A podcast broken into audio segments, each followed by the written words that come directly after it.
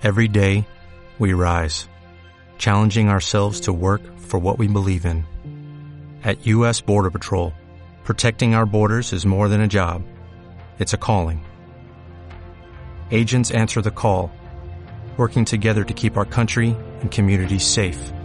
If you're ready for a new mission, join U.S. Border Patrol and go beyond. Learn more at cbp.gov/careers. Muy buenas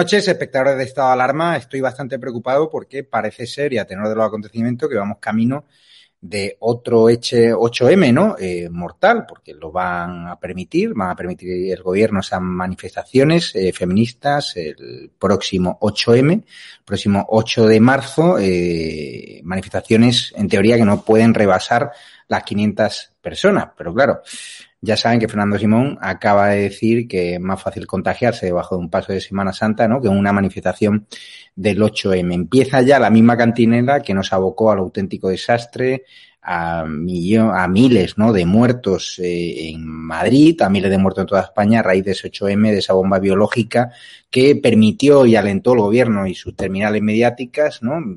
Durante semanas diciendo que había que ir a ese 8M, que esto era una especie de gripe estacional, el coronavirus y una auténtica vergüenza. Están construyendo ahora el mismo discurso, ¿no? De, parece ser que están legitimando estas marchas feministas de nuevo, ¿no? Como hicieron, como digo, hace un año con un resultado mortal. Menos mal que estaba Díaz Ayuso, que estaba gente seria como el consejero de Sanidad, Enrique Ruiz Escudero de la Comunidad de Madrid, que han podido revertir, ¿no? Esa herencia nefasta, ¿no?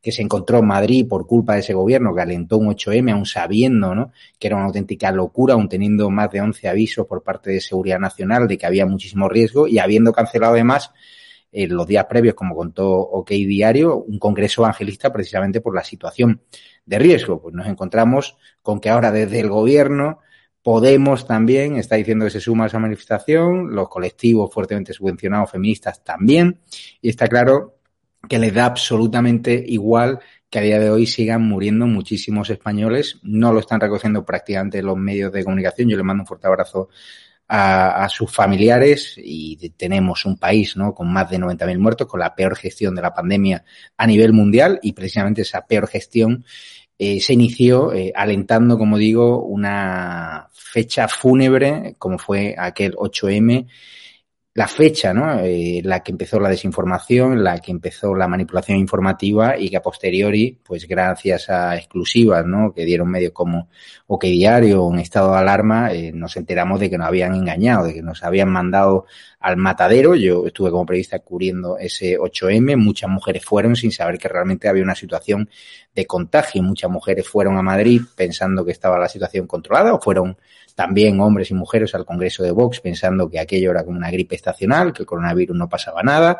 Como decía, ¿no? Eh, el sinvergüenza este de Antonio Maestre, que era más peligroso, ¿no? En un tuit memorable de hace un año que era más peligroso, ¿no? Que, que, que, o sea, que era más probable que te matase el virus por la mascarilla, poniéndote en, lo, poniéndotela en los ojos, que por el propio virus, ¿no? O sea, una comparación bastante odiosa. Tenemos también a Pablo Echenique diciendo que el coronavirus era también una especie de clickbait, una auténtica vergüenza, una estrategia de los medios para ganar audiencia. Luego, desgraciadamente, los hechos han demostrado todo lo contrario, que efectivamente estamos con una pandemia a nivel global que nos ha martirizado, eh, ya te digo, en el plano de número de muertos y también el plano económico. Y afortunadamente hay comunidades serias como la Comunidad de Madrid, insisto, que han conseguido revertir los malos datos que empezaron a provocar ese 8M sin asfixiar a la economía. Hoy tenemos a Carlos Cuesta, director adjunto de OK Diario, Isabel San Sebastián, Carlos García Adanero, diputado UPN, porque además el Congreso de los Diputados está que arde. PSOE y PP ya se han repartido Radio Televisión Española. Vamos a conocer las claves. Parece ser que la negociación del reparto de la tarta del Poder Judicial, del Consejo General del Poder, Judicial, ahora mismo está bloqueada por los vetos cruzados entre PP y Podemos. También lamentar ¿no? que haya un, un desgraciado como Máximo Prodera que le ha deseado un cáncer a Macarena Lona y a, y a Aznar, o sea, una auténtica vergüenza. Y vamos a comentarlos porque hay muchísima información. Además, Carlos está publicando mucha información sobre los puestos que está proponiendo el Partido Popular para el Consejo General del Poder Judicial. Vamos a ver qué nos cuenta. Así que doy ya paso a la mesa. ¿Qué tal estáis? Muy bien. ¿Qué tal todos? Pues nada, aquí estamos. Eh, bienvenido Carlos, bienvenido Isabel San Sebastián y bienvenido Carlos García Danero. ¿Qué tal? Buenas noches. Un placer. Vamos a empezar, eh, Carlos, si te parece, porque también habéis publicado información interesante en OK Diario sobre ese reparto ¿no? de Radio Televisión Española, de, la, de, esa televisión española de la cual fuimos purgados, pues eh, tanto tú como Isabel San Sebastián, como yo, como otros muchos compañeros.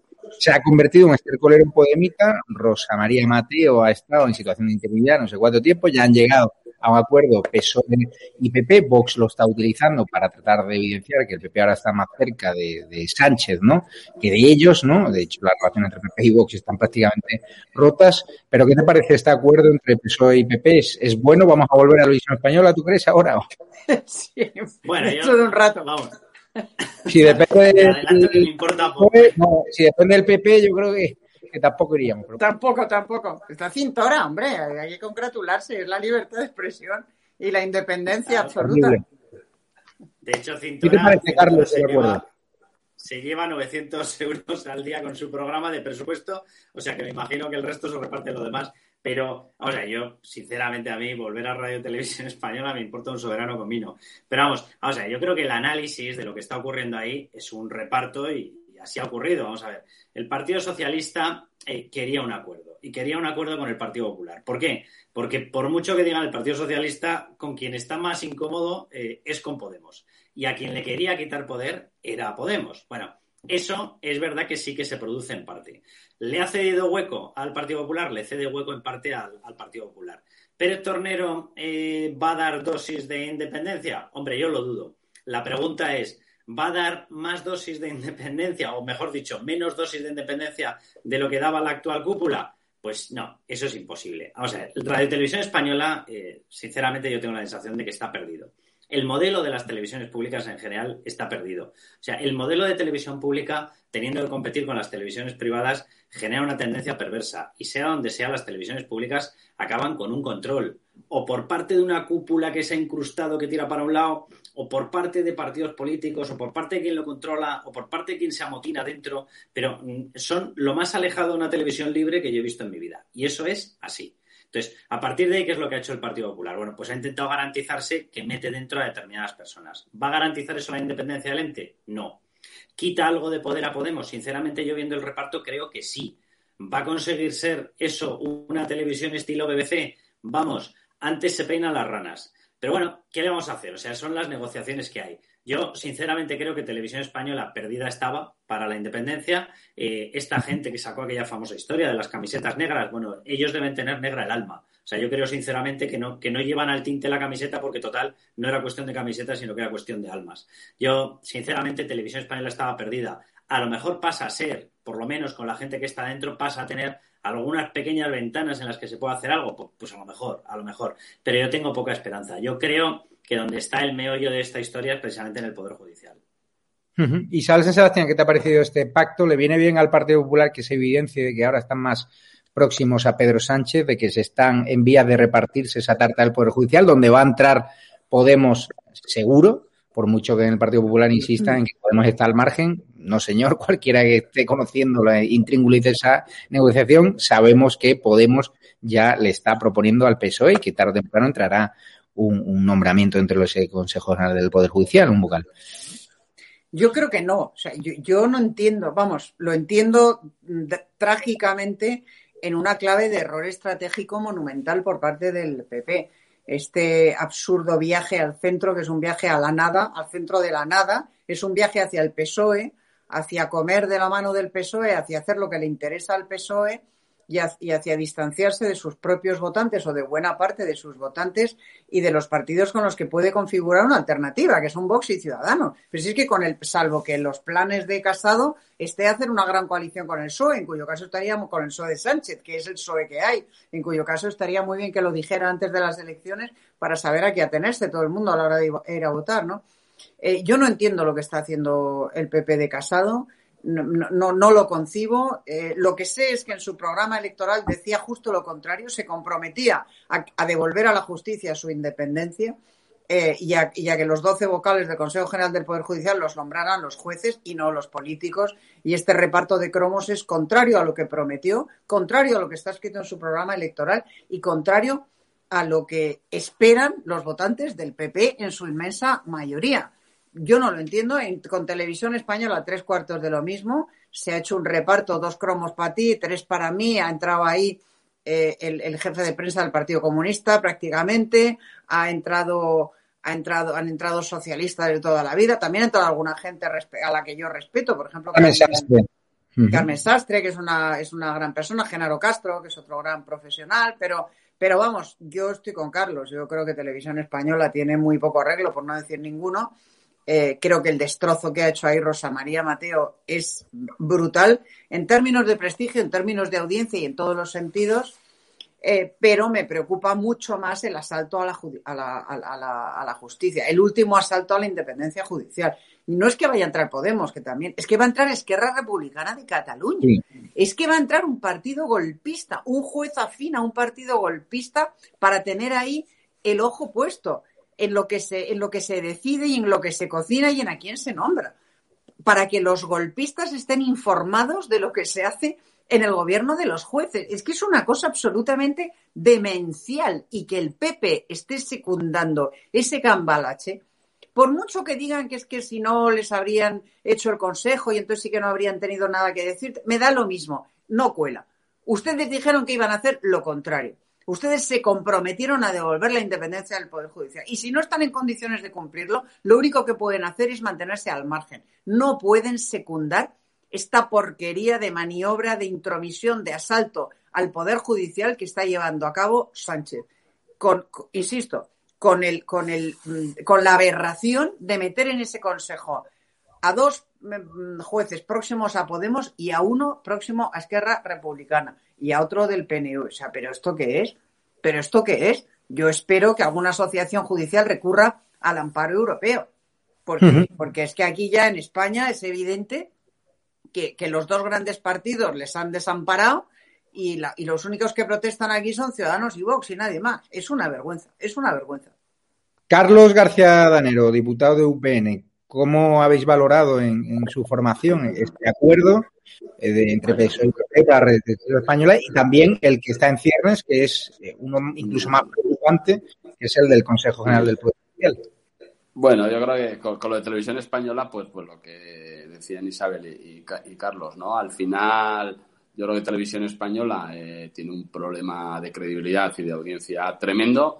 No sé si las personas, yo la verdad es que no las conozco y, no tengo ni idea si las personas que, han sido elegidas van a poder revertir esa, esa situación, pero lo veo complicado, porque al final cuando se va perdiendo la confianza es muy difícil recuperarla. Si es verdad, y aquí voy a romper una lanza en favor del PP, que por votos eh, en los acuerdos está previsto precisamente los acuerdos para que, para que entren en principio una mayoría amplia del Congreso que en este momento solo la puede facilitar el Partido Popular. Lo que creo yo es que a la vez que tú puedes facilitar unos acuerdos es que formen parte de esos acuerdos el cambio que quieres hacer.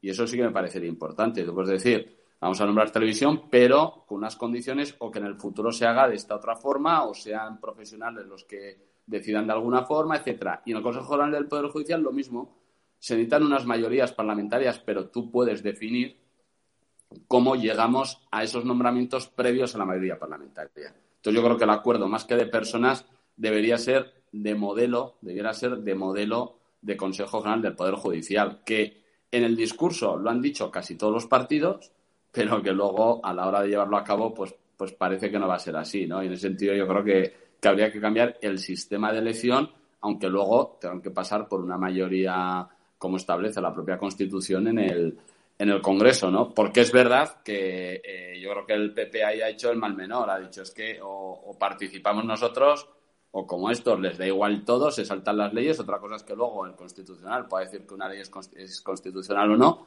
pero tiran para adelante y, montan un chiringuito más. Yo creo que, más... hay que cambiar las normas. Lo que más rentabilidad quieren sacar eh, de este acuerdo entre PP y PSOE es, obviamente, Vox, eh, que se besen, que se besen, han dicho en el Congreso. Vamos a ver el vídeo.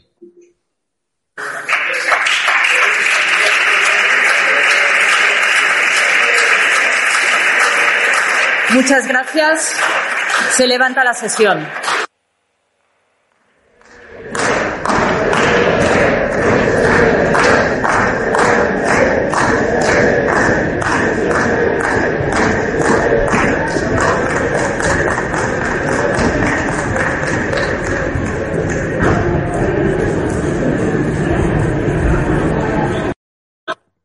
Carlos, este que se besen, que se besen, aleja aún más, ¿no? Y, rompe aún más las relaciones ya de por sí rotas entre, entre PP y Vox. Eh, le pregunto a Carlos Cuesta, perdona, que le dejaba ahora el turno. Bueno, yo creo que esas relaciones, vamos a ver, ya los dos partidos saben perfectamente que compiten por el mismo, en una parte, por el mismo espectro de votos, saben que son dos formaciones que se disputan el centro derecha-derecha y saben perfectamente que esto ya va a ser así y, va a tener, tener, que realizar estrategias los dos partidos teniendo en cuenta ese nuevo escenario, que no es el escenario de hace cuatro años o de hace seis años, pero es un escenario que ha llegado para quedarse. Yo, sinceramente, yo no le veo una excesiva eh, preocupación en ninguno de los partidos por el hecho de que cada uno vaya hacia un lado. Sí veo preocupación en el caso del Partido Popular por ver si consigue implantarse precisamente en ese centro, centro izquierda. O sea, yo creo que en estos momentos la ubicación de Vox en la derecha es muy clara, es muy fuerte, lo ha demostrado en Cataluña y el que tiene que recuperar un terreno, que es un terreno más inestable, es el Partido Popular precisamente en ese centro izquierda. ¿no? El centro y centro derecha está claro, pero el centro izquierda que quiere crecer también en parte, no porque él se desplace al centro izquierda, sino porque el centro izquierda en estos momentos está totalmente huérfano. O sea, a quien no puede votar una persona que se considere centro izquierda es a este Partido Socialista que está totalmente radicalizado y tirado al monte en una gobernabilidad con proetarras, con comunistas, con separatistas, con golpistas, etcétera. Bueno, es una nueva reubicación y los dos partidos se tienen que amoldar a esta situación. Eh, ¿Cuál es el problema? Antes lo mencionaba Isabel y yo creo que además lo mencionaba muy acertadamente. Vamos a ver, el votante eh, de centro derecha derecha en estos momentos en España eh, perdón por la expresión, pero tiene el culo bastante quemado de las cosas que han ocurrido con el Partido Popular de Mariano Rajoy. Ese peaje le va a afectar al PP de Pablo Casado y ese peaje, esa pérdida de credibilidad de las siglas PP, las tiene que recuperar Pablo Casado. Eh, ¿Santi tiene ese problema? ¿Santiago Abascal? No tiene ese problema. No tiene ese problema porque Santiago Abascal es precisamente una persona que se marchó del partido al observar ese tipo de cuestiones. Por tanto, él no tiene ese peaje de credibilidad. Pablo Casado lo tiene que recuperar, pero lo tiene que recuperar en un escenario que es difícil, porque es un escenario en el que quiere demostrar que él sí es capaz de pactar cuestiones como las que estamos viendo ahora, que no son del agrado de, la población eh, votante de centro derecha, pero quiere demostrar que sí que es capaz de ubicarse en una posición lo que podría ser más en el pasado un Ciudadanos capaz de pivotar hacia un lado, capaz de pivotar hacia el otro. Precisamente porque quiere absorber ese voto de centro izquierda. Y eso le va a forzar al Partido Popular a una situación dura y a una situación en la que intentar recuperar la credibilidad perdida por Mariano Rajoy y perdida muy justamente, con, plena justicia, la tiene que recuperar moviéndose en un terreno que no es cómodo para el votante de centro-derecha. Entonces, eh, vamos a ver, la, tesitura es compleja. Yo espero, eh, sinceramente, que tanto Vox como el Partido Popular salgan hacia adelante y sumen para poder expulsar a la gente que nos está gobernando y nos está llevando al destrozo más absoluto. Vamos eh, cambiando de tema. Eh, hay una la portavoz adjunta de Vox en, el Congreso de Diputados, Macarena Olona, que nosotros somos firmes defensores de la labor que hace, ha recibido un ataque Isabel San Sebastián bestial por parte de un colaborador de público, Máximo Pradera, que le ha deseado directamente un cáncer. Vamos a escucharlo, ¿no? A cuenta del cáncer de Juliatero, que esperemos que obviamente eh, salga del todo bien y le mando un fuerte abrazo desde aquí, porque aunque estemos en antípodas ideológicas, está claro que con la salud siempre hay que defender la de cualquier compañero y sobre todo no desearle el mal en la salud a nadie. Fíjense lo que ha hecho Máximo Pradera con Macarena Olona. Esta mañana, un medio de comunicación digital, el diario público, ha publicado un artículo de un periodista, Máximo Pradera, en el que me deseaba que padeciera un cáncer. Concretamente, esto es lo que ha escrito ese periodista. El cáncer no es más que eso, una mutación. Pero digo yo, ¿esas mutaciones no podrían repartirse con más tino? ¿Para qué tenemos a Trump o a Aznar o a la arpía de Macarena Olona, sino para que les toque algo en el sorteo? Y añadía a continuación, pues nada, macho, lautero con cáncer y ellos sanos como cervatillos. Tampoco es imprescindible que vayan a reunirse hoy con el Creador, pero estaría bien que tuvieran que bregar con el tratamiento, que casi siempre es chungo de narices. Puede que este artículo, publicado por un periodista, esté enmarcado por la libertad de, de expresión, pero es un artículo que muestra una indecencia, una inmoralidad extraordinaria y de verdad hay límites. Yo, cuando lo he leído, eh, no he podido dejar de pensar en mi bebé de 13 meses. ¿Desearle la muerte a una persona? ¿Desear que padezca un sufrimiento tan extraordinario como el que padece cualquier persona que luche contra un cáncer y que cualquiera que hayamos tenido un caso cercano lo podemos conocer muy bien? Estas palabras no son de repulsa, no son de denuncia contra un periodista, Máximo Pradera, que se ha definido con estas palabras. Quiero aprovechar para trasladar mi profundo agradecimiento a todas las personas que eh, han mostrado su, su, sincera indignación de muy diferentes ideologías, de muy diferentes formaciones, porque este ataque, esta transgresión de líneas rojas, hoy me sucede a mí. Hace unos días fue a Xavier Albiol, hace otros fue la familia de Santiago Abascal con esa pintada en su comercio de verdad, hay límites y, tenemos que pensar que nosotros, tenemos que tener muy claro, no somos iguales. Desde aquí también todo mi cariño y apoyo a Julia Otero y a cualquier otra persona que esté padeciendo esta dura enfermedad. Mucha fuerza. ¿Qué te ha parecido, Sebastián? Bueno, la, esa carta, ese escrito, esa, esa basura de Javier, de Máximo Pradera es sencillamente miserable es miserable. Javier Máximo Pradera tiene un problema y es que es hijo de Javier Pradera. Es decir, es un ser mediocre, sin ninguna gracia, sin ningún talento, sin ninguna finura intelectual, sin ningún atributo intelectual, hijo de un periodista, ese sí que fue muy grande y que tuvo mucho talento y que fue un colaborador excepcional del diario El País y con quien yo tuve la fortuna de compartir tertulia en la cadena SER hace muchos años. Javier Pradera, que nunca estuvo en, la misma, en el mismo plano ideológico que yo, era una persona culta, era una persona educada, era una persona eh, con la que se podía hablar y con la que se podía debatir incluso en la discrepancia y de la que se podía aprender. Su hijo es un memo, es un ser, como digo, desprovisto de talento, desprovisto de gracia, desprovisto de cualquiera de los atributos que tuvo su padre y que, se ha pasado toda su vida intentando eh, dar saltitos eh, subirse a un taburete y dar saltitos como la cabra del gitano para ver si conseguía ponerse a la altura de su padre, cosa que nunca hará. Y ya esto último, ha tenido muchas actuaciones y muchas intervenciones de estas eh, absolutamente salidas de tono. Esto último ya ni siquiera es, es, es, una salida de tono. Esto último lo que denota es su naturaleza miserable, su naturaleza absolutamente corrupta y pútrida eh, y, su capacidad para, para, mm, para pues eso, para, para ejercer de lo que es un miserable. Yo espero que esto le valga la repulsa y el repudio eh, de todo el mundo, de izquierdas, de derechas, de centro, de lo que sea. Porque se puede ser de derecha, se puede ser de izquierda, se puede discrepar, pero lo que no se puede ser es un malnacido. Y para desearle un cáncer a alguien con nombre y apellido, lo que tienes que ser es un malnacido, que es exactamente lo que es este pobre hombre que, como digo, vive con el, bajo el fantasma de su padre que fue grande, intentando que el apellido, honrar el apellido que lleva, dando saltitos y, y, y, y haciendo el ridículo sistemáticamente. Vamos. Si, si, me lo permites, Javier, me gustaría sí. añadir una cosa a lo que ha dicho antes Carlos, porque es un asunto muy importante. Lo que está haciendo Casado es justo lo contrario de lo que prometió que iba a hacer. O sea, no es que no se esté acercando a Vox, es que se está alejando cada vez más de Vox y en consecuencia se está alejando cada vez más de la posibilidad de construir una alternativa. Y eso es un problema gravísimo, que en España ahora mismo no se esté trabajando en la construcción de una alternativa mientras Frankenstein está destrozando este país. Ese es el mayor problema que tenemos en este momento.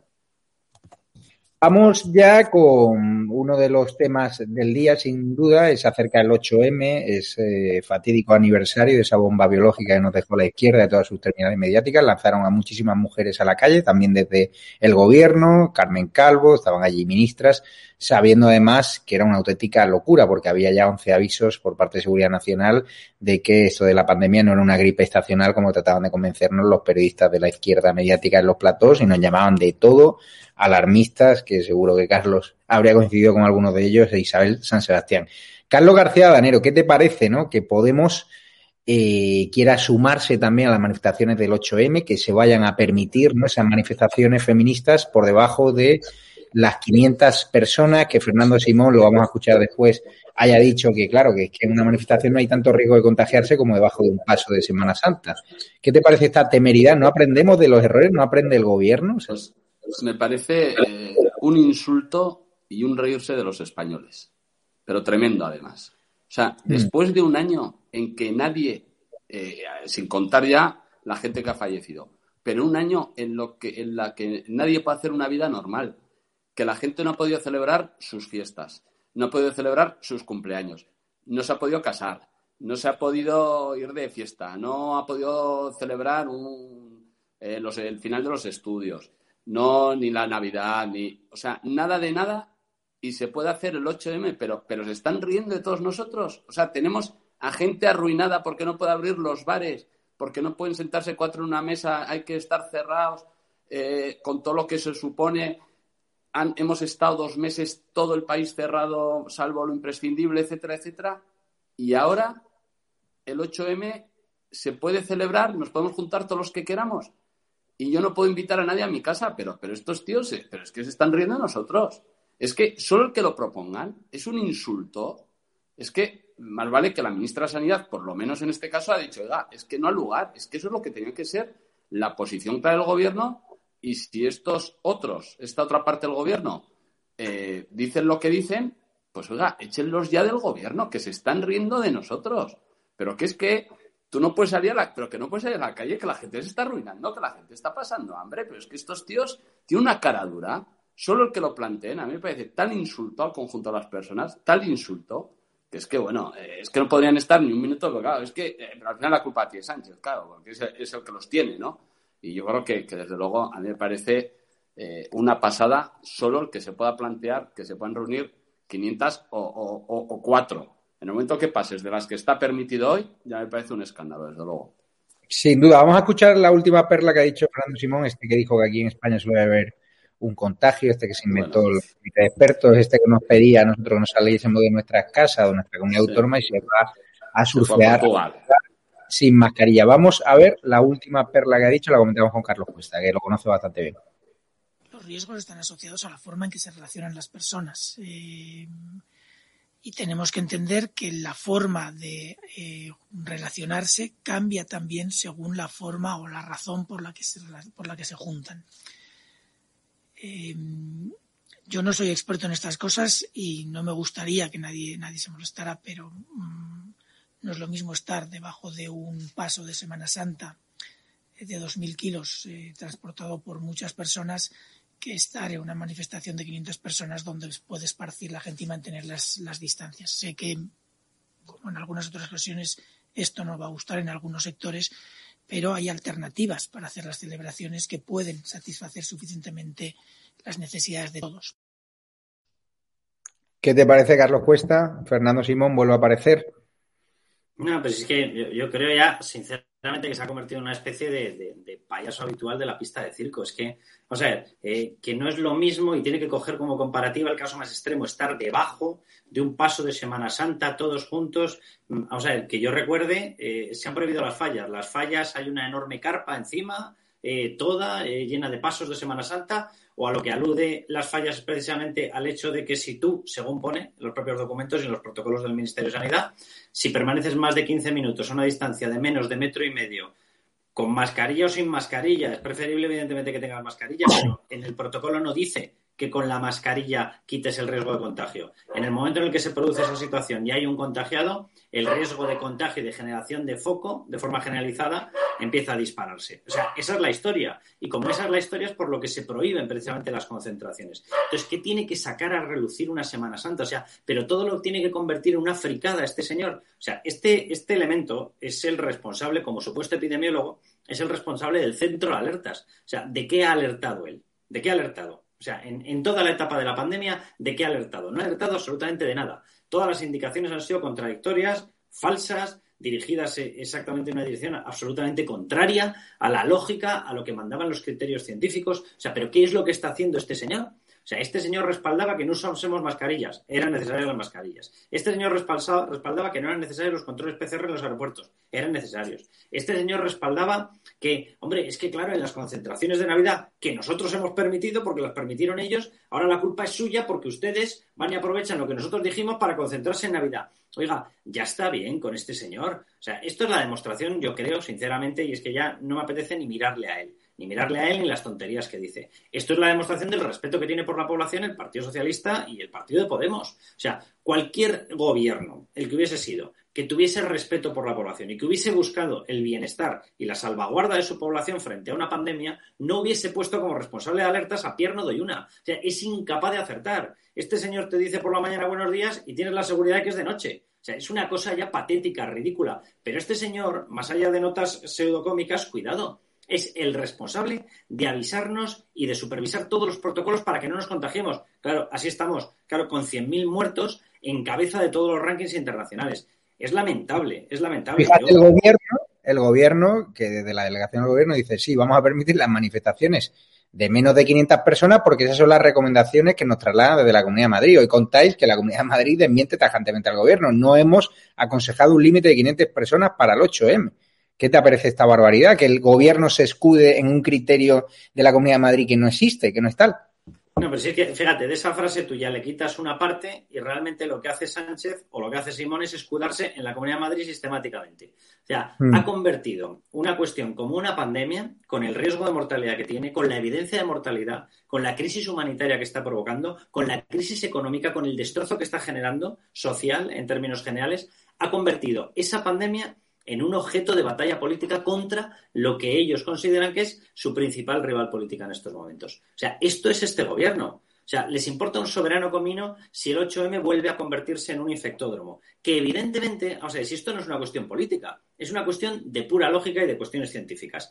Eh, juntándose 500 personas o 1.000 o 1.500 en un espacio arremolinándose, que no van a conseguir eh, respetar la distancia de metro y medio, que en algún momento, lógicamente, algunas de las personas se levantarán la mascarilla o muchas de ellas llevarán mascarillas porque las lleva muchísima parte de la población utilizadas en exceso. Pues claro que se va a disparar el riesgo de contagio y claro que un riesgo de contagio multiplicado por la probabilidad estadística que lleva este tipo de concentraciones, claro que va a producir en la práctica un aumento de los contagios. Pero es que eso no es discutible. No es opinable. ¿Es recomendable en estos momentos esta manifestación? No.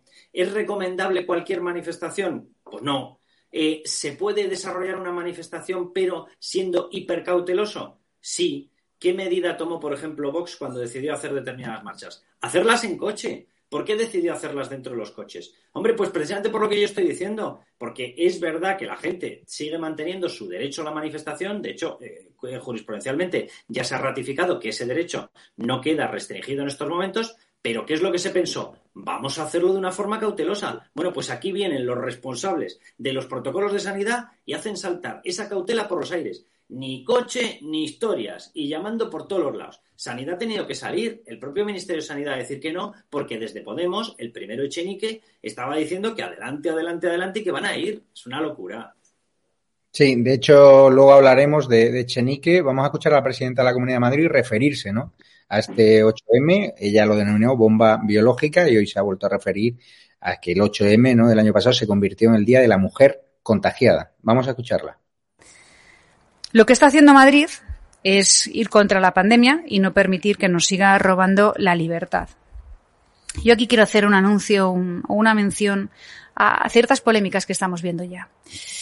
Porque mientras eh, todos estamos haciendo lo imposible, todo lo que está en nuestra mano para acabar eh, con la pandemia, no puede ser que otros quieran revivir lo sucedido el pasado 8 de marzo, que dejó de ser el Día de la Mujer para presenciar lo que se convirtió en el Día de la Mujer contagiada.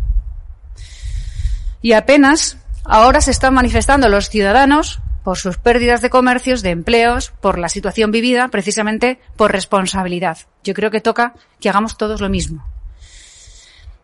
Y también me sorprende que quienes me piden que cierre comercios y que cierre restaurantes, luego llamen a la gente a manifestarse de manera masiva en las calles. Me sorprende muchísimo.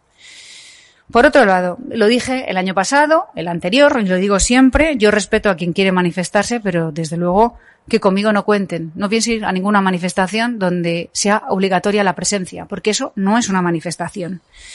Y prefiero representar a las mujeres en el día, en el día a día eh, y representarlas desde el trabajo, desde el tesón y desde el esfuerzo, que es como creo que mejor se les puede representar, precisamente con el ejemplo, a las mujeres y a los hombres.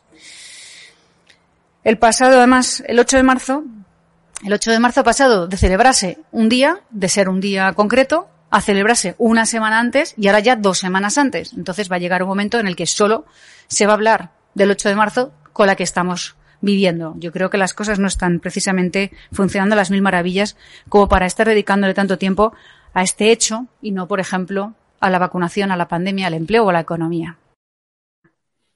¿Qué te, Isabel San Sebastián, qué te parece todo este relato que está tratando de construir a Podemos con sus terminales mediáticas de que hay que ir a la manifestación eh, feminista? Pablo Echenique el otro día justificó y blanqueó a los terroristas callejeros que hicieron arder las calles de Barcelona, Valencia o Madrid. Ahora dice que ellos no van a renunciar al infectódromo y desafía directamente al, gobierno, a sanidad, ¿no? Eh, iremos a las manifestaciones del 8M. Eh, es que no, entiendo nada. La verdad, no aprendemos ni con... bueno, sí, claro que aprendemos, claro que... O sea, tiene, tienen un objetivo claramente revolucionario. Echenique no habla humo de paja. Echenique no está, no, no, no, es inconsciente de lo que hace y no actúa por cuenta propia, sino por cuenta de su jefe, que es Pablo Iglesias. Esto tiene una finalidad clarísima, que es crear un, un, un ambiente absolutamente revolucionario. A Podemos le viene muy bien la pandemia. Cuantos más contagiados y más muertos y más miseria, mejor para ellos más gente dependiente de un subsidio y más prosperidad para ellos, para sus mangancias, para sus eh, enchufados y para su perpetuación en el poder. a ellos les viene muy bien, a ellos les está viniendo inmejorablemente bien esta pandemia. Y la que ha hablado desde mi punto de vista con un sentido común extraordinario, y yo suscribo de la cruz a la raya todo lo que ha dicho Isabel Díaz Ayuso. ¿Qué pasa? ¿Que para ser más feminista hay que ir a manifestarte? A ver si te contagias. O hay que estar al frente de la presidencia de la Comunidad de Madrid, que es la que está tirando del carro español cuando todo el resto de España prácticamente se está hundiendo. La que está tirando del carro, la que ha construido un hospital eh, ejemplar a escala mundial, la que está salvando empleos, la que está haciendo crecer el empleo a pesar de todo, que es la Comunidad de Madrid al frente tiene a una mujer que ni es la pareja del líder de ningún partido como la señora Irene Montero ni nada que se le parezca, sino que está ahí exclusivamente por sus méritos, tiene que ir a ponerse detrás de una pancarta para, para ser más feminista. No, hombre, no. O sea, es infinitamente más ejemplar y más modélica de lo que es el feminismo Isabel Díaz Ayuso que la ministra de Igualdad, que está de ministra porque es la señora de Pablo Iglesias y que no tiene absolutamente ningún currículum y que encima utiliza dinero público para poner de niñera a una asesora a la que pagamos los demás. ¿Pero esto qué es? Y, estos nos van a dar lecciones de feminismo a las que llevamos años y años y años trabajando, dejándonos la piel, conciliando, compitiendo. ¿Nos van a dar lecciones de feminismo ellas? ¿Una señora que medra acostándose con el jefe? Hombre, por Dios, de verdad, a otro perro con ese hueso. Eh, a mí me parece incalificable que vaya a haber manifestaciones este año y si las consiente la delegación del gobierno, espero que haya recursos judiciales, porque me parece intolerable. ¿Cuál es el problema? Pues que el estado de alarma que tenemos aprobado hasta mayo, nada más y nada menos, al parecer no excluye el derecho de manifestación. Antes lo decía Carlos muy bien. O sea, resulta que yo no puedo invitar a mi casa a una amiga a cenar. No puedo ir a mi casa de Asturias, que está en el pico de un monte, desde, desde antes de Navidad. No puedo. Porque no me dejan entrar en la comunidad asturiana. No puedo eh, no puedo hacer prácticamente nada, no puedo juntarme con más de tres personas en un restaurante para cenar, pero sí puedo ir a una manifestación masiva porque a Podemos le parece que eso es, eh, que eso es eh, ineludible, que es indispensable. Hombre, por Dios, de verdad, es, es, absolutamente, es, absolutamente demencial. No se entiende ni dentro ni fuera de España. Estamos dando una imagen deplorable al resto del mundo, a nuestros socios europeos. ¿Con qué, con qué espíritu un contribuyente alemán, holandés, eh, de, donde sea, está poniendo su dinero para rescatar a España, para ayudar a España, que es uno de los países que más dinero se va a llevar de los fondos anticoronavirus, cuando aquí estamos haciendo lo que estamos haciendo. Es que yo me negaría, me declararía objetor de conciencia. Si yo fuese la persona que escribió este tuit hace un año, Pablo Echenique, en las portadas de las tertulias, el coronavirus corre desbocado y es una peligrosísima pandemia que causa pavor. En el mundo real el coronavirus está absolutamente controlado en España. Ojalá un día el sistema mediático tenga la mitad de calidad que el sistema sanitario. Si yo llego a escribir esto hace un año, a mí me matan por la calle y a mí me habrían obligado a abandonar España. es decir, si repasamos las intervenciones de compañeros que realmente son comisarios políticos que están en las televisiones, en los platós, hablando y dando del coronavirus, cuando hace un año decían que no había que asustarse, que aquello era como una gripe, que había que ir al 8M, a mí me habrían linchado una plaza pública y o a Carlos Cuesta. Yo tuve broncas, yo tuve broncas con, determinadas eh, animadoras, como Cristina Almeida, como Marta Nebot, etcétera, etcétera. Tuve broncas en tertulia porque estaban empeñadas en difundir que aquello no era, aquello era una gripe, que aquello no tenía ningún problema, que estaba completamente controlado, que, era, que mataba mucho más el machismo que el coronavirus. Hombre, por Dios, por Dios, por Dios. Entonces todavía podían alegar, podían alegar desconocimiento. No mala fe, sino desconocimiento. Pero ahora, un año después, cien mil muertos después, ¿pero esto qué es, hombre? ¿Esto qué es? Este, este otro miserable. Este es más miserable. ir atropellado porque la mascarilla para protegerte el coronavirus se mueve y te tape los ojos que por el propio virus. Y ahí lo tienes en todos los platos dando lecciones de ética, moral y sus comentarios de texto siendo puestos como ejemplo por profesores de lengua y literatura, que ya lo que flipo. Pues Un tipo que blanquea el terrorismo de Otegui. Pero bueno, te despido ya, Isabel Sánchez Muchas gracias. Un abrazo. A ti, a vosotros y un abrazo a todos los espectadores. Carlos García Adanero, ¿no? Eh, ¿Qué te parece todo este cachondeo, esta hemeroteca de Pablo Echenique, Antonio Maestre y compañía, y que sigan sin pedir perdón que mm, no sean capaces de decir, oye, me equivoqué, que yo lo habría hecho, me confié, pero simplemente ahora están llamando otra vez a cometer el mismo error, Pablo Chenique y compañía. No, porque yo creo que, eh, que, no se equivocaron, ¿no? Que decir, que ellos, no, que no se equivocaran, que evidentemente, sino que, que el objetivo era dar esa, esa sensación, que no pasaba nada sabiendo que sí pasaba, porque eh, aquí el, el culpable es el gobierno que tenía informes previos en los que sabía que, porque los demás sí que no teníamos ni idea de lo que había. Sabíamos lo que nos contaban. Pero el gobierno luego se ha acreditado que tenía informes en los que se decía que esto era un tema muy serio. Y el gobierno no quiso tomar medidas. Hay que recordar cómo pusieron a, la propia Díaz Ayuso porque cerró los colegios antes de tiempo. Dijo, oye, esto es un lío, vamos a cerrar colegios. Y la pusieron, o sea, casi, bueno, pues como hacen habitualmente. Y luego ya, cuando pasó el 8M y tal, entonces ya se pudo cerrar todo. Y entonces es cuando, bueno, y, las frases que has puesto antes de, Simón, ¿no? La de en España uno o dos casos. Es que, claro, que la persona que dijo en España uno o dos casos, teniendo informes, hoy siga saliendo en la tele a decirnos que en un paso de Semana Santa eh, es más arriesgado que una manifestación de 500 personas, es que demuestra el despropósito que ha sido todo, pero hay que recordar cuando Pedro Sánchez salía diciendo que gracias a confinarnos había salvado no sé cuántos miles de vidas en España. Y el otro día conocimos un informe en el que se decía que si nos hubiéramos confinado una semana antes, nos hubiéramos ahorrado veintipico mil eh, muertos. Que estamos hablando de personas que han fallecido, ¿eh? Personas con nombres y apellidos que por culpa del gobierno que tenía datos y, y que no nos quiso confinar una semana antes, han fallecido. Y eso es así. Y que después de todo eso tengan todavía la cara de salir de animar a la gente a que salga a la calle, etcétera, etcétera. Pero es que es, que es un disparate, es un disparate. Pero claro, el problema es que estamos en manos de estas personas. Es que ese es el problema que tenemos en España. Es que son los que gobiernan. Es de locos. Pero bueno, Carlos Cuesta, resulta que ahora Igualdad utiliza el varapalo del Consejo General del Poder Judicial a la ley Montero para animar a manifestarse el 8M, es decir, eh, por, ese lema, ¿no? Del solo sí es sí. Es decir, que ahora cuando conozcas a una mujer, pues le va a tener que pedir un documento por escrito de que se puede ir a tu casa o no. O sea, es algo que matan el romanticismo y, y yo no lo entiendo, la verdad, ¿no? Y además generan pues mucha inseguridad en muchos hombres que dicen, yo ya, es que solo bajo contrato, ¿no? Me voy con una mujer que no conozca, ¿no? Mira, el, varapalo judicial es, tan obvio que cualquier persona que sepa algo de derecho eh, lo tenía que prever. ¿Por qué? Porque se están apoyando en un hecho que es imposible de demostrar eh, jurídicamente. Tú para, para llevar a una persona ante un tribunal, para abrirle una instrucción, para empezar las diligencias, para imputarlo, es decir, investigarlo, para abrirle juicio oral, para condenarlo, necesitas apoyarte en pruebas. ¿Cuál es la prueba? ¿Cuál es la prueba?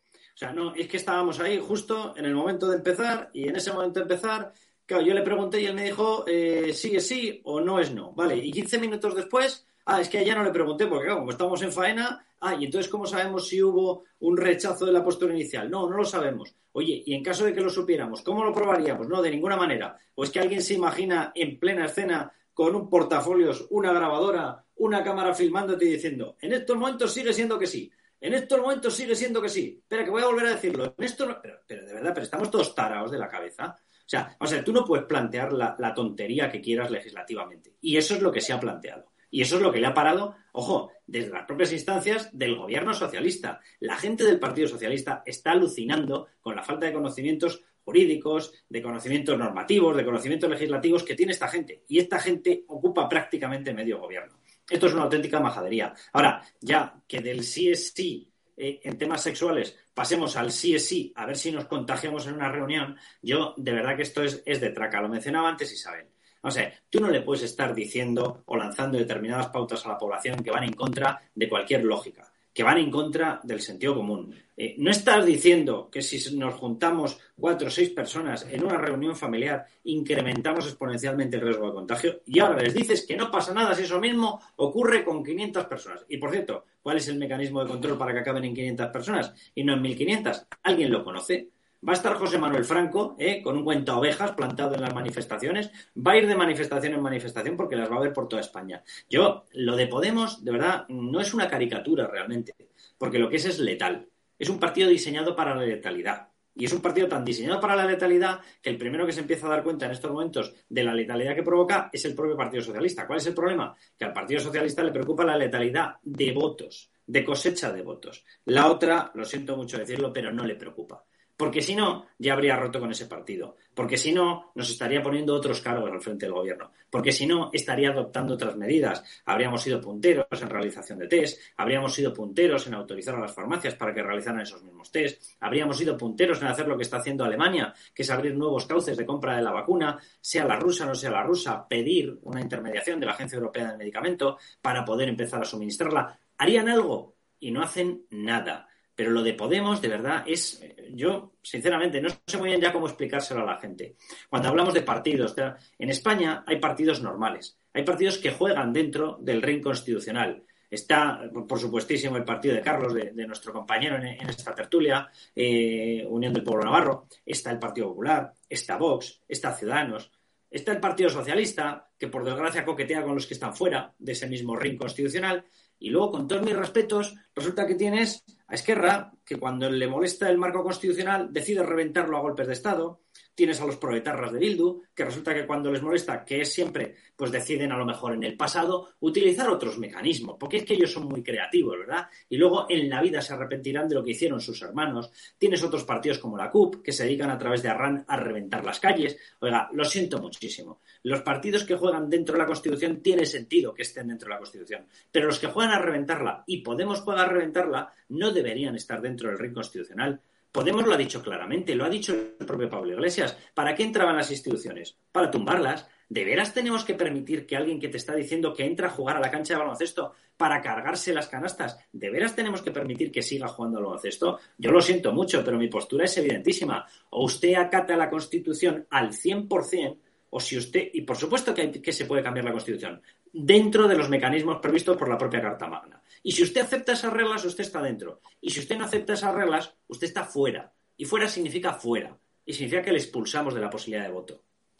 Por cierto, se le puede complicar a Irene Montero el caso de la niñera que pagamos todos los españoles, que es cargo de confianza suya, directora de su gabinete en el Ministerio de Igualdad. Ayer estuve con un funcionario precisamente eh, de ese ministerio y me dice que él el 100% de las conversaciones que ha tenido con esa mm, persona de confianza de Irene Montero han sido sobre cuidados del bebé de Irene Montero, que tiene muchísimas pruebas y que, por supuesto, si un juez le llama a declarar, que él será el primero en ir, que están completamente abochornados de que haya un cargo de confianza de Irene Montero que cobra un pastizal de todos los españoles por ser la niñera de sus bebés. Es una auténtica vergüenza. Hoy llevabais un editorial muy interesante en OK Diario ¿Crees que al final puede acabar eh, investigada? Porque la fiscalía ha decidido hacer incluso una pieza, una pieza separada, vamos. Sí, sí, sí, ha decidido hacer pieza separada con eso y con lo del otro caso que levantamos, que era la famosa escolta, la cual acabaron debiéndole 30.000 euros en horas extra utilizadas en eh, funciones IBM. IBM a calentarme el coche, IBM a calentarme el café, IBM a por los invitados, IBM, eh, eh, una cosa vejatoria, humillante y desde luego muy demostrativa de hasta qué punto pueden llegar los marqueses de Galapagar. Yo no lo sé, no lo sé. Veremos qué es lo que acaba ocurriendo. Yo, sinceramente, creo que se le empiezan a acumular demasiadas eh, preocupaciones judiciales o causas judiciales al partido de Podemos.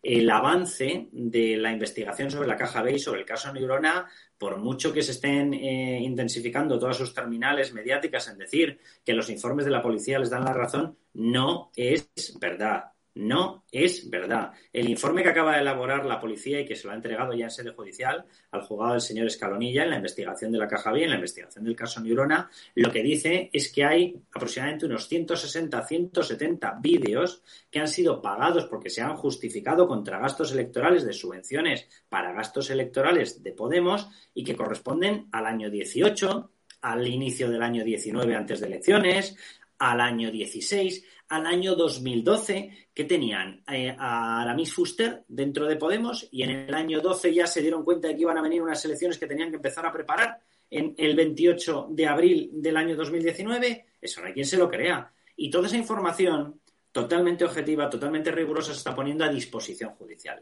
La famosa factura del señor Monedero, con el cual eh, recibe, me parece que son 26.000 euros o 25.000 euros, no recuerdo ahora la cifra exacta, eh, a través de Neurona, es una factura que emite Neurona, pero mete como pagador, perdón, como cobrador, como la persona que tenía que recibir el ingreso, a Juan Carlos Monedero. Oiga, emite la factura Neurona, pero usted me pone que el que lo tiene que cobrar es Juan Carlos Monedero. ¿Tiene una relación contractual con usted? ¿Cuál es? Porque no me la ha justificado. Segundo, esa factura se emite un 30 de diciembre. Bueno, pues ese 30 de diciembre concreto era domingo. Hombre, el 31 de diciembre en toda Tierra de Garbazo suele ser festivo. Oiga, ¿Se emitió una factura en el fin de semana en el que comenzaba el fin de año? ¿O es que se inventaron esa serie de facturas para justificar unos cobros que ya se habían realizado? Esa factura, para más coña, resulta que es la número uno. Oiga, sí, esto es muy habitual, ¿verdad? Empezar la actividad económica un domingo 30 de diciembre. Porque claro, entre el 1 de enero y el 29 de diciembre habíamos estado pensando cómo desarrollar negocio. Mire, es tal tomadura de pelo. De hecho, la UDEF, la UDEF, aquella famosa que decía Jordi Puyol, ¿qué coño es la UDEF? Bueno, pues acabaremos viendo a Juan Carlos Monedero decir la misma frase. Porque es impresentable. La UDEF ha llegado a la conclusión de que evidentemente es una factura falsa, creada para disimular, creada para fabricar una pantalla con la que esconder que hay gente cobrando de gastos electorales de Podemos. Entonces yo creo que se le empiezan a acumular demasiados casos, demasiadas pruebas, demasiados informes. Veremos qué es lo que hacen. Y por cierto, eh, una última pregunta que te hago, ya te despido. Los 11.000 millones de Sánchez para la hostelería no serán solo ayudas directas, incluyen las quitas de los créditos ICO, ¿no? Estaba leyendo ahora en OK Diario. Yo, mira, yo, eh, vamos a ver, incluyen esa quita, con lo cual, evidentemente, lo que tú estás diciendo y lo que hemos publicado en OK Diario ya la primera en la frente. Pero es que voy a más. Vamos a ver. Tú vas a sacar 11.000 millones. Acabas de aprobar unos presupuestos. ¿Dónde está el crédito presupuestario que dota de ingresos para poder pagarlo? Yo no lo he visto en ningún lado. ¿Vale? Digamos, bueno, será un crédito extraordinario. Vale, será un crédito extraordinario. ¿Dónde está el texto con el cual usted avala que va a poder pagarlos? ¿Va a emitir deuda? No se ha comunicado una emisión extraordinaria de, de deuda. Estamos hablando de 11.000 millones. ¿Lo va a cargar contra el rescate europeo? Perdón, pero ya había presentado el reparto de ese rescate europeo. ¿Qué va a hacer? ¿Lo va a estirar como el chicle? ¿Qué es lo que va a hacer? Eh, no, es que eh, lo voy a sacar achicando otras partidas. Así, ¿Ah, ¿dónde está el plan de reducción de los créditos presupuestarios de otras partidas para hacer hueco? No está en ningún sitio. ¿Vale? Pero es que vamos a más. Yo he llamado a la patronal, he llamado a los autónomos, he llamado y he dicho, oye, ¿tenéis las reglas de reparto? ¿Tenéis las reglas de eh, qué condiciones va a haber para poder acceder a los 11.000 millones? Respuesta, no. ¿vale? Eh, ¿Se os ha preguntado, se está dibujando en estos momentos el, boceto de cómo sería? No. ¿No se han preguntado nada? No. ¿Han contactado con vosotros? No. ¿Os lo habéis encontrado de sopetón? Sí. Yo, sinceramente, la conclusión a la que llego es, prefiero esperarme a ver cuál es la, letra oculta, no, todas las letras, porque me huele a un timo sideral. Me huele a un timo sideral. Pues muchas gracias, Carlos Cuesta. Te leemos mañana en OK Diario. Un abrazo fuerte y, cierro con Carlos García Danero. Eh, hemos conocido de última hora que el rey Juan Carlos presenta la segunda regularización ante Hacienda y paga cuatro millones de euros. Se ha acogido a la misma vía eh, que se acogió Monedero. Muchos medios de comunicación eh, atizaron muchísimo a Juan Carlos I, pero a Monedero no le dijeron absolutamente nada y ahora supongo que mañana empezará la cacería habitual contra, contra la monarquía, ¿no? Bueno, yo el, otro día tuve oportunidad de decirlo en el, en el Congreso, ¿no? que justo coincidía con el 23F. Eh, yo creo que, es evidente que, un artífice del sistema actual es el, propio rey Juan Carlos, eh, con el papel que jugó durante muchos años, pero fundamental. Aquel 23 de febrero, y también dije el otro día, y yo estoy convencido de ello, el, el problema no es la monarquía. O sea, yo estoy convencido que da igual, a ellos les daría igual una monarquía que una república. El problema es la jefatura del Estado. El ataque es a la jefatura del Estado porque la jefatura del Estado encarna la unidad de España, encarna eh, la soberanía nacional, el, el, país en sí. Y por lo tanto, todos aquellos partidos que tienen como objetivo la independencia, cosa que no van a conseguir, pues el ataque tiene que ser, en este caso, a la monarquía, eh, a través de, primero, de, del rey Juan Carlos y luego, desde luego, o a la vez, pues está haciendo a la vez también, del rey Felipe, del rey Felipe VI, pero como digo, el ataque al final eh, va dirigido a la jefatura del Estado porque es lo que a ellos les molesta, ¿no? Al final, eh, nosotros tenemos una monarquía parlamentaria, es lo que decidimos los españoles en el año 78, bueno, lo decidieron los españoles que votaron en el año 78, y que hay que decir que yo creo que el funcionamiento de la monarquía parlamentaria es un buen funcionamiento, pero estoy convencido, vuelvo a insistir, que si en vez de una monarquía tuviéramos una república, se estaría atacando también esa república porque al final, al final el objetivo es debilitar las instituciones de España y todo lo que ellos puedan para debilitar esas instituciones, pues lógicamente lo van a utilizar. Pero bueno, yo creo que la mayoría de los españoles, la inmensa mayoría, sabemos, eh, y de hecho cada vez que ellos se meten con la monarquía, pues yo creo que, el rey Felipe recibe más apoyos, yo creo que eso incluso está eh, acreditado por las encuestas, pero evidentemente lo que no vamos a permitir el conjunto de los españoles es que se quiera eliminar, en este caso, la monarquía parlamentaria por lo que representa de unidad de España y lo que representa la continuidad de España como país y como nación. Pues muchísimas gracias, Carlos García Danero. Te he despedido ya, diputado Muchas gracias. Y a los espectadores de esta alarma decirles que ahora en 15 minutos vendrá Alfonso Rojo, es la única televisión donde podéis verle, ha sido purgado de todas y nosotros vamos a seguir, por supuesto, apoyándole, ¿no? Así que en breve empezamos. Recordar, eh, si tenéis alguna información de interés, escribirnos a estadoalarmatv.com.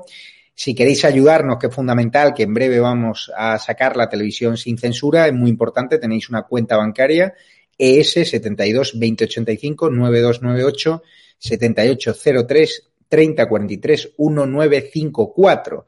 Otras vías es Patreon, otras vías es miembro de la comunidad de YouTube, que en el botón de unirse os puede hacer miembro de la comunidad YouTube, porque hasta que no tengamos la plataforma televisiva, la televisión sin censura, no tendremos ese modelo de suscripción directa, que lo va a haber, pero mientras tanto pueden ayudarnos a mantener este vehículo por la libertad que es estado de alarma, ¿no? con haciendo ¿no? pequeñas aportaciones también a través de PayPal o comprando, por ejemplo, nuestra tienda online en estado alarma tv.shop. Muy importante, si YouTube no cierra el canal, ahora no tendremos vía de comunicarnos con vosotros, no tendremos forma de mandaros las exclusivas sobre la televisión sin censura, no seréis los primeros en conocer los secretos de la misma o de probarla. Entonces, si queréis probar la televisión sin censura en los próximos días, es muy importante que se registren en la página web de estadoalarmatv.es lo tienen en el comentario fijado, es un pequeño registro que es la única forma que tenemos de contactar con vosotros. Si YouTube no cierra, no sabemos quiénes sois, no sabemos cómo llegar a vosotros, así que es muy importante que se registren para poder tener acceso directo a vosotros, ¿no? Para deciros dónde estamos y para adelantar las novedades que va a haber en la televisión sin censura. Me voy ya a picotear algo y a las 11 de la noche vuelvo con Alfonso Rojo, que hoy va, a hablar, ¿no? De ese reparto de la televisión española entre el PSOE y PP va a ser prácticamente un monográfico y también su opinión sobre el 8M, viene con ganas de rajar, así que estará Alfonso Rojo en estado puro, el, verdadero, ¿no? El auténtico al rojo vivo. Un abrazo fuerte y gracias por vuestro apoyo y les tenemos muchísimo cariño, estamos haciendo un esfuerzo agotador. Todos los miembros de Estado de Alarma se están matando por sacar esa televisión sin censura cuanto antes y os va a encantar.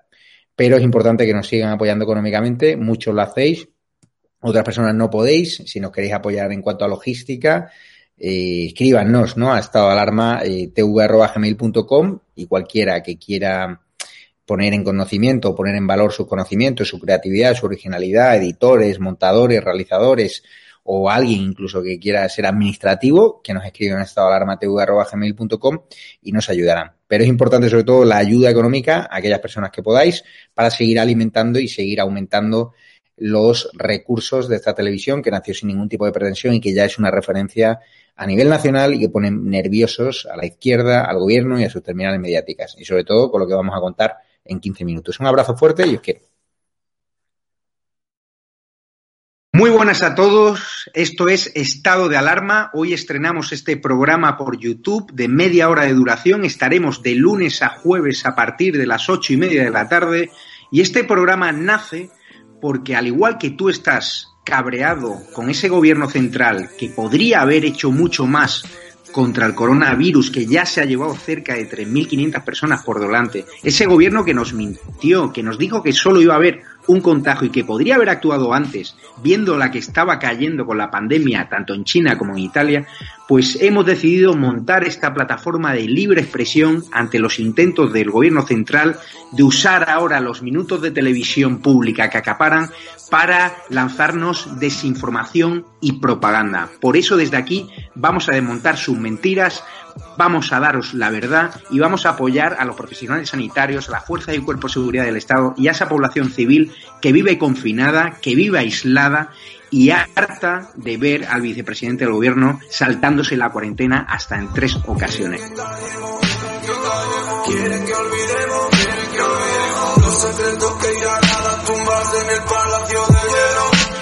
Muchas almas vuelan a diario, millones de velas en los santuarios, demasiadas cruces en el calendario, un país entero contra un adversario, hospitales con mares de todos los balcones llenos en mi barrio, aplausos que se escuchan hasta el planetario para ángeles vestidos de sanitarios. No se está costando respirar. Nuestro mundo paró de girar. Ya. Ellos no nos cuentan la verdad.